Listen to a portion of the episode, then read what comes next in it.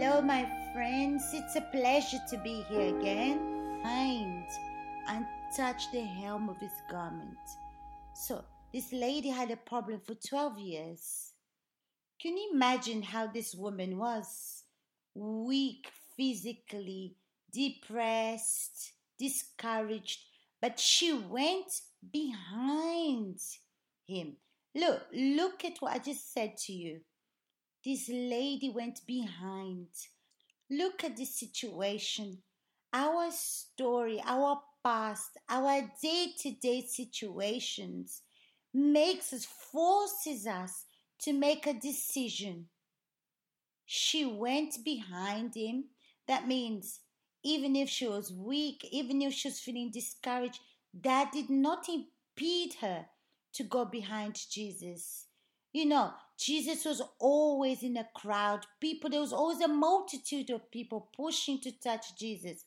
But this lady, she used her initiative and she reached behind Jesus and she said to herself, just by touching the hem of her garment, it's enough to heal her. I have to do my part as well. My friends, wake up and stop making excuses you can make a decision like this woman did.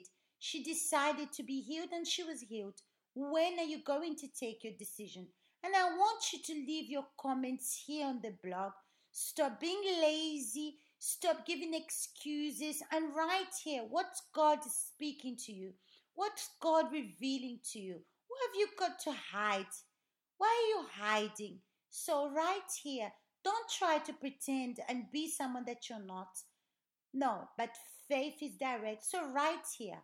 So if God touched you, write about your experiences. Sometimes you're ashamed, you're even ashamed to write your real name.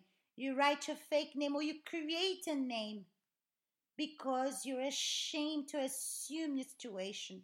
My friends, if you don't assume your situation, that means you're not ready to take a decision to change the situation. You need to be strong. You need to be courageous.